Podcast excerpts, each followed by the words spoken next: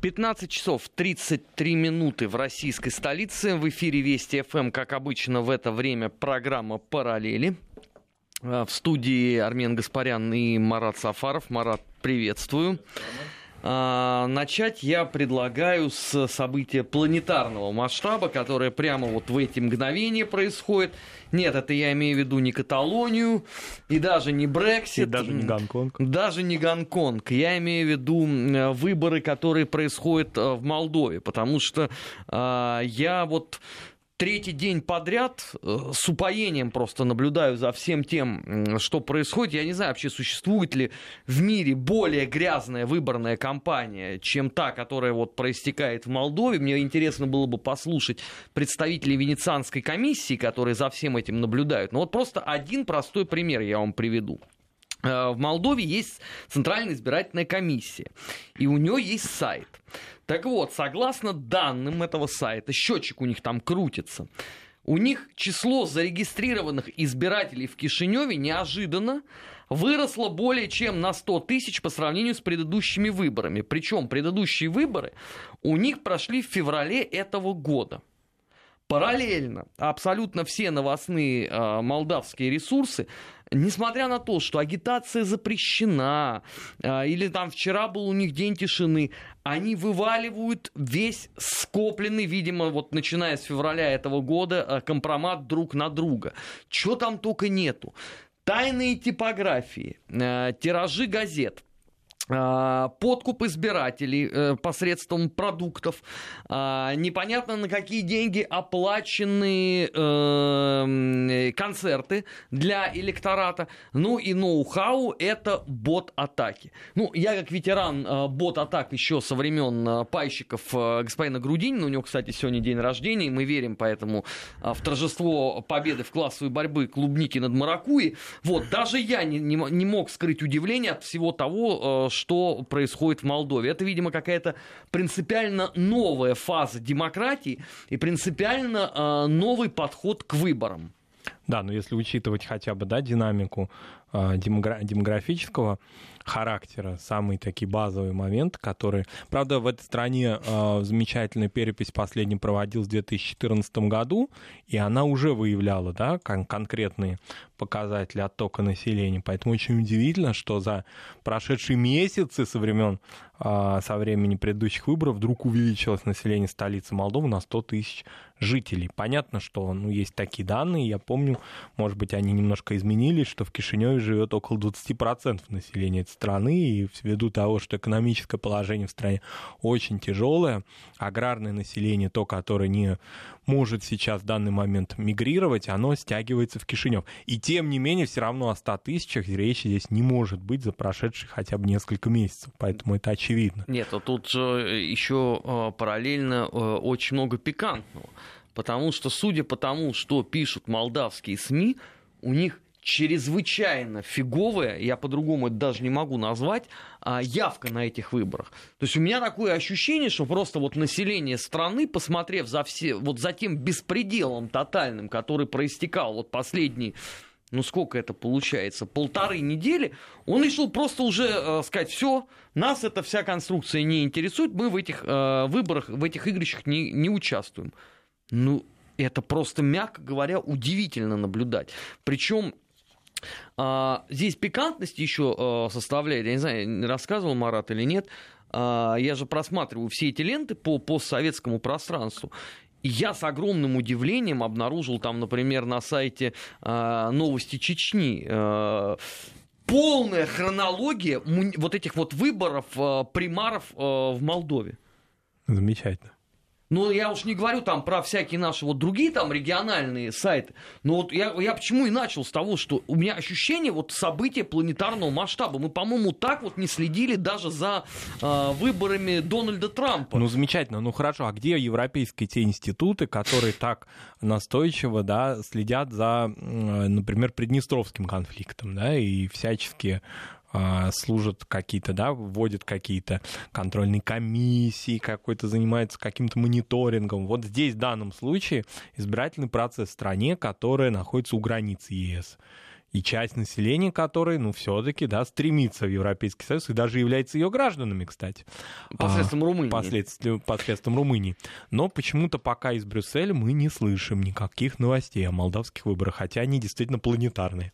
Ну, э, ладно, э, у них там э, еще этот движ будет продолжаться, по моим прикидкам, часов 5-6. На следующей неделе мы в программе «Бывшие» подведем итоги. Если, конечно, вообще в данном случае можно говорить о каких-то итогах. Не могу не поделиться с вами прекрасной новостью из сферы подлинной европейской демократии. Одежда с изображением Владимира Путина и символиком российской армии признана, сейчас внимание, официально угрозой национальной безопасности Латвии. А, в этой стране а, прекрасный отчитались о завершении проверки магазина Black Star Wear в Рижском торговом центре. А, ну и, соответственно, там все, что можно, изъяли.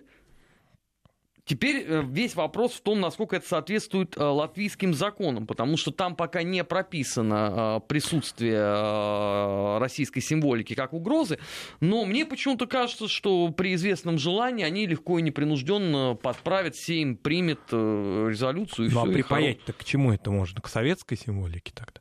Или это какой-то коммунистический? Или это отдельным законом? запрещена. Ну это да, ну или отдельным законом как-то. Зачем? Тот продлите, и все, и хорош.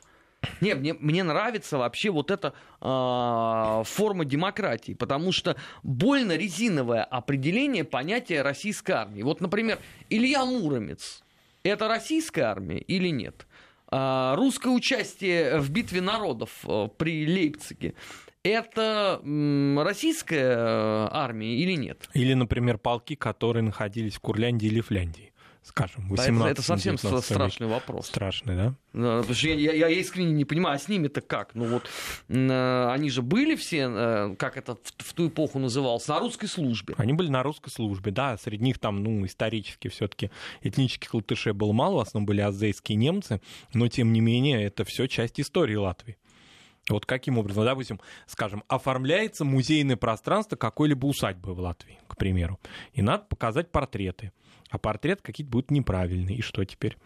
Так что очень такие, такая подвижная хронология. Это можно и в нулевые зайти, и даже 2019, а можно и 18 век, и все запретить. А, параллельно в программе «Параллели» нельзя не затронуть аспект Грузии. Мы много говорили о том, что вот там правительство а, обращается, что, дескать, давайте вернем авиасообщение, и туристов неплохо. Ну вот сегодняшняя новость. Кутаиси, да? Кутаиси. А, гастроли Московского театра у Никитских ворот э, спровоцировали антироссийские протесты. А, зрителям раздавались листовки с надписью «Россия оккупант», ну, стикеры были, естественно, толпа протестующих и так далее, и так далее. Прекрасно. Значит, теперь у меня просто э, существует очень простой вопрос – вот в Грузии вообще хоть какая-нибудь власть вообще присутствует? А в состоянии уже определиться, они чего хотят? И причем э, здесь вот э, пикантность это добавляет обстоятельства театра у Никитских ворот. Да. С режиссером, я так напоминаю. Марком Розовским. Угу. Который И... меньше всех, по-моему, был замечен вообще в, в, в подобного рода политических заявлениях. Если да. мне память не изменяет. Абсолютно точно. Ну, правда, здесь можно, конечно, сказать, что участвует в этим, участвовали в этом пикете всего 20 человек, а город Кутаиси большой сравнительно, и они вроде как лица такого города не могут показать, это их частная такая позиция, а все равно они же ведь сгруппированы. Они же в группировке. Нельзя там, я, конечно, не буду говорить, что они там угрожали безопасности зрителей, наверное, это не так, но тем не менее они подпортили настроение актерам и тем, кто пришли на спектакль. Вот. Ну, правда, там вышел же, как известно, режиссер театра, да, принимающей стороны, и заявил о том, что мы не имеем никакого отношения к этому пикету. А и, там вообще никто и, никогда не имеет ни к чему отношения. И русским актерам мы рады. У них э, такой вот э, вселенский склероз наступает. Когда надо, никто ничего не помнит, не видит и не слышит. Все это вот в безвоздушном пространстве происходит. Ну, вот еще неделю назад вы э, требовали вернуть э, российских туристов. Теперь, значит... Более того, одна из авиакомпаний получила российский Сибирь. Сибирь разрешение на полеты уже.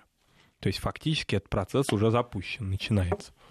Пусть сезон, конечно, пропал, но тем не менее к Рождеству, может быть, что-то изменится в лучшую сторону. А я вот что-то, Марат, очень сильно начинаю в этом сомневаться, потому что э, вот эта вот история теперь уже с актерами, она может опять всколыхнуть э, вот весь этот движняк. Причем он опять традиционно начнется в Грузии, а потом опять будет эта истерика, а нас-то за что? Мы же это все уже много раз проходили. Ну, я не знаю, вот э, это вот желание маниакально танцевать буги-вуги на граблях, ну, что-то, может быть, уже там можно сделать э, в Грузии для обретения э, сознания, в конце концов. Ну, уже правда это э, не смешно. Если у вас э, вот этим озабочено подавляющее э, большинство общества, ну тогда оставьте в покое ваши призывы к России. И этим и занимайтесь. Да, при том, что в параллель этому, и это, собственно, наше такое российское гостеприимство, сейчас театр имени Грибоедова, русский драматический театр Тбилисский, он гастролирует в Казани, например. Там и что-то там никто не прыгает вокруг него. Никаких пикетов нет. Это замечательный театр.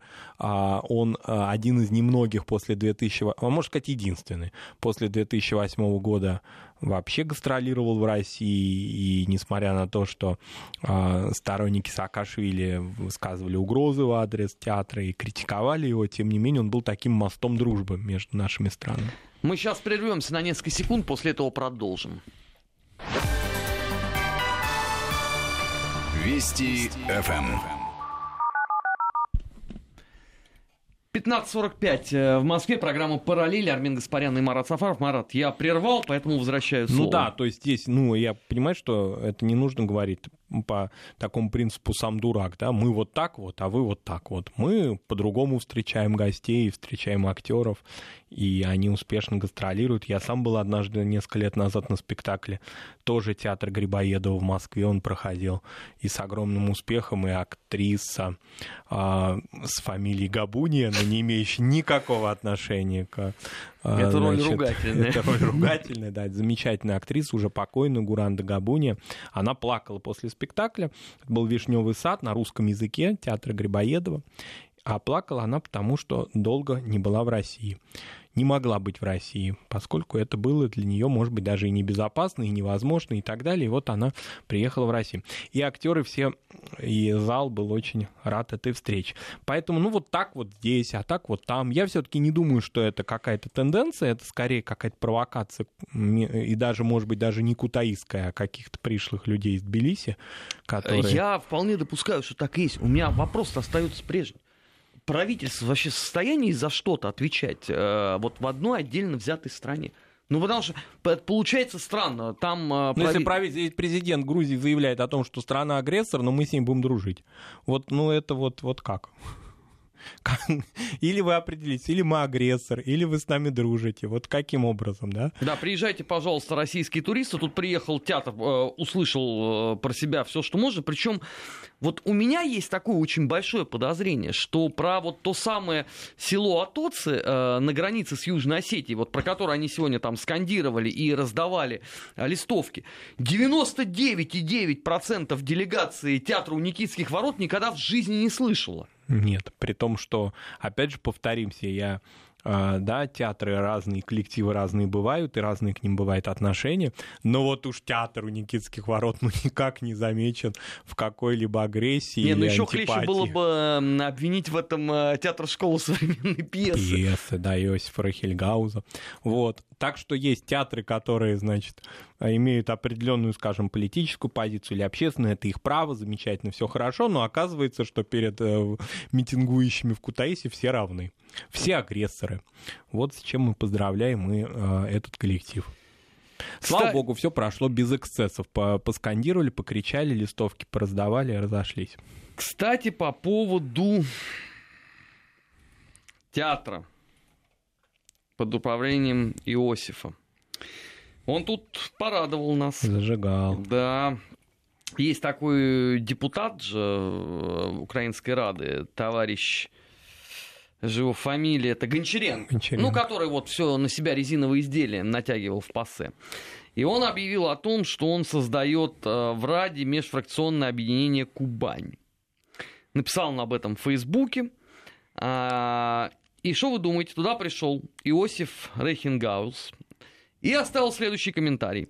Дорогой Алексей Алексеевич, очень интересная затея, готов помогать в любом качестве. Значит, теперь, чтобы вы понимали про затею. Пишет сам Гончаренко. Наша задача – разработка политики по возвращению в культурное и социальное поле украинских этнических территорий, этнических украинцев. В первую очередь Кубань. Вот мне просто интересно.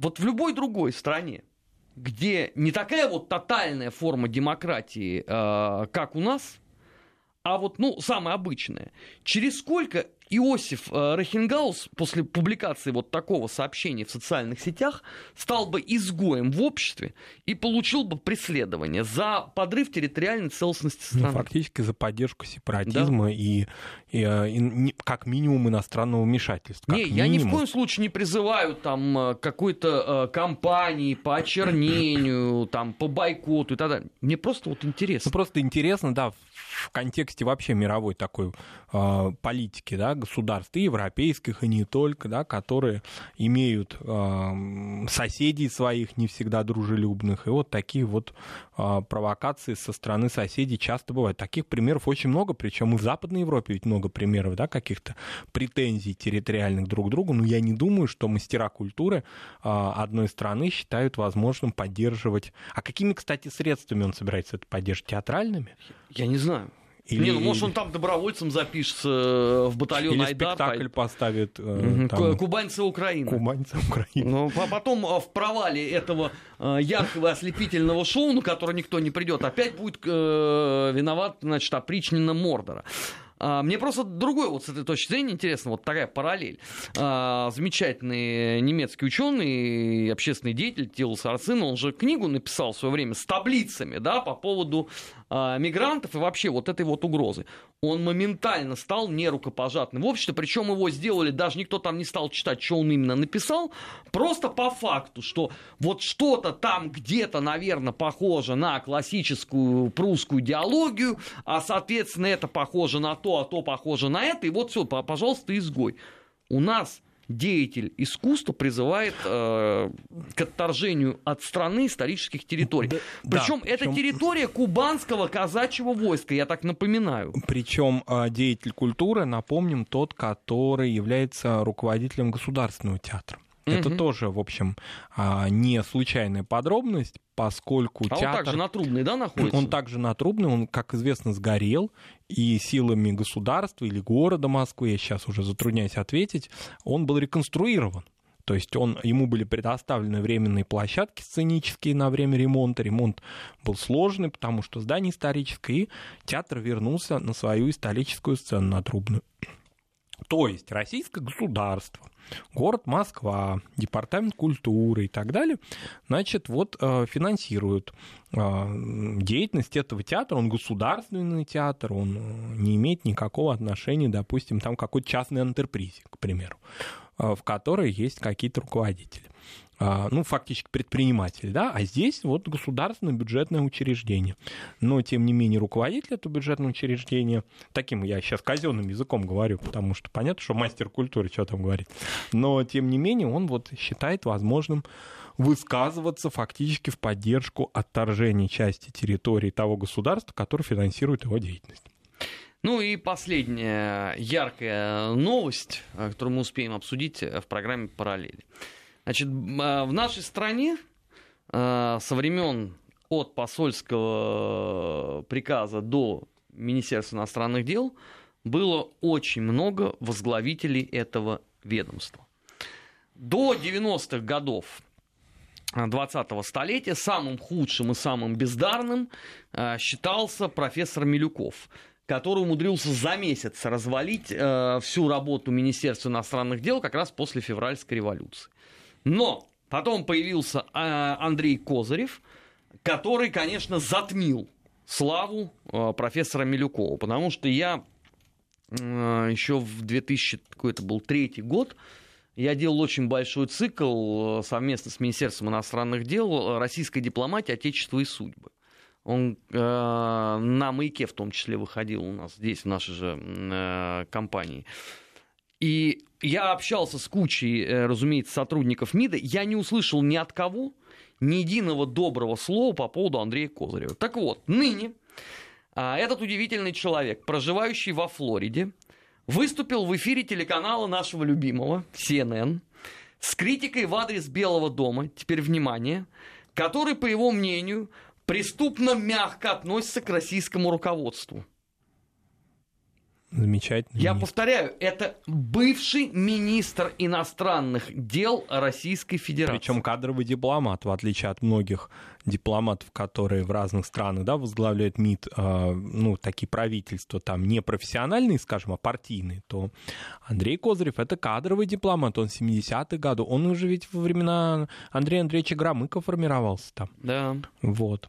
Ну, Андрей Андреевич Громыко, наверное, перевернулся в гробу на том свете от того, кто сформировался при нем. Ну, Андрей Андреевич Громыко, если так откровенно-то говорить, уже при жизни был не очень доволен э, своими преемниками, потому что он ожидал несколько иной ход развития событий, и при том, что он действительно поддержал перестройку в 1985 году, тем не менее все те внешнеполитические инициативы своих преемников, не только высших руководителей, но и по линии МИДа, он, мягко говоря, не одобрял. Это известно из мемуаров, из э, текстов его сына Анатолия Громыка, который неоднократно об этом говорил, уже покойный. Ну, а Козырев-то, наверное, уже вот окончательно-то сформировался с точки зрения ну, именно вот уже внешней потом, политики. Да, Это, наверное, пос... во времена все-таки Шеварнадзе. Во времена Шеварнадзе, да. Громыко умер в 89 году, а это уже все-таки события 92-го, 93-го года, и потом уже после Шеварнадзе как раз. Ну, это вот э, просто такая ярчайшая иллюстрация э, к той России святой 90-х годов, которую мы потеряли. Вот Козырев, бывший министр, э, который призывает американское руководство быть более жестким. Я не знаю, вот мне кажется, что за всю историю э, нашей страны вот подобного рода персоналей, ну, едва ли наберется условно 5-10, я имею в виду вот настолько титулованных, не просто какую-то самую там отпетую шушеру, которая что-то там говорила, например, в эпоху Великой Отечественной войны, а именно вот человека вот с таким послужным списком. Я даже вот не знаю, там на второе место кого поставить можно. Ну, может быть, кто-то из деятелей миграции, которые поддержали нацистов. Не, ну был, конечно, там условно э, старший Солоневич, который призывал скинуть на Советский Союз ядерную бомбу, чтобы очистительным огнем побороть это безбожие. Но он все-таки не был министром. Он не был министром. Ну, ну, там его можно, наверное, назвать, там, я не знаю, общественным деятелем каким-то, но не более того. А вот а, такого негодяя и подонка, как Козырев, это еще, еще надо поискать. Надо энциклопедию, что ли, посмотреть. Я даже не понимаю, какой запрос надо сделать. Самая большая канале, что ли, э, в многовековой российской истории. Но у меня будет время, наверное, над этим а, подумать, пока же а, программа «Параллели» постепенно подходит к своему логическому концу. В следующем часе будем подводить итоги уходящей недели. Недельный отчет придет Дмитрий Абзалов, и есть о чем поговорить, потому что здесь и Каталония, Э, здесь и Брексит, э, где э, уже по три письма Джонсон успел отправить в Брюссель и утверждает, что все равно 31 октября он проведет. В общем, жизнь там кипит. Будем это обсуждать через несколько минут. Сначала впереди вас ждет выпуск новостей, и сразу после этого продолжим. Не переключайтесь. Параллели.